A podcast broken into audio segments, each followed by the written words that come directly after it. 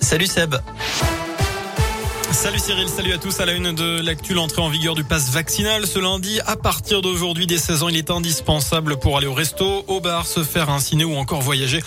Toute fraude est punie d'une amende de 1000 euros. Dans ce contexte, les indicateurs continuent d'augmenter, notamment dans la Loire. 4348, c'est le taux d'incidence dans le département sur 7 jours. Plus de 36% des tests effectués sur cette période sont positifs et actuellement, eh bien, 59 patients sont en soins critiques sur 473 hospitalisés pour Covid.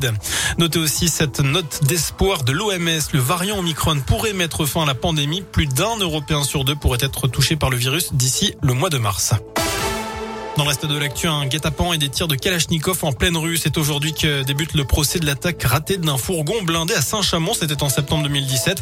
Une équipe de huit braqueurs sont, sont pris à des convoyeurs de fonds qui ont réussi à se réfugier près du commissariat de police. Les malfaiteurs, eux, ont ouvert le feu. Un impact de balle a même été retrouvé sur la façade d'une école. Ils ont ensuite pris la fuite. Interpellés finalement six mois plus tard à saint Saint-Chamond et dans la banlieue lyonnaise avec un arsenal de guerre retrouvé pendant les perquisitions. Ils sont jugés jusqu'à vendredi devant les assises de Lyon. Autre procès à suivre cette semaine, cette fois devant les assises de la Loire à saint Un couple de marginaux est jugé pour séquestration et torture ayant entraîné la mort sans intention de la donner. Le cadavre de la victime, un Montbrisonnais, avait été retrouvé en 2017 enterré dans un champ en Isère.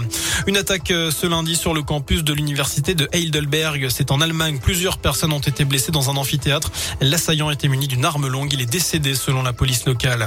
Dans l'actu également, François Hollande a fait preuve de beaucoup d'humour. Réaction tout à l'heure d'Anne Hidalgo, la candidate socialiste à la présidentielle, alors que l'ancien chef de l'État n'a pas exclu de se représenter dans la course à l'Élysée. Devant des élèves d'un lycée de la région parisienne, il a indiqué hier qu'il prendrait la parole bientôt. Alors êtes-vous favorable à une candidature de François Hollande? C'est la question du jour sur radioscoop.com. Vous avez jusqu'à 19h pour répondre sur notre site internet. Du foot avec un retour chez les Verts. Denis Bouanga a été éliminé de la Cannes hier avec le Gabon, une défaite au tir au but en huitième de finale de la Coupe d'Afrique des Nations face au Burkina Faso. Il va donc rentrer à Saint-Etienne et pouvoir aider les Verts dans la mission maintien peut-être dès mercredi lors du match en retard très important à Angers ou encore dimanche lors du huitième de finale de Coupe de France à Bergerac.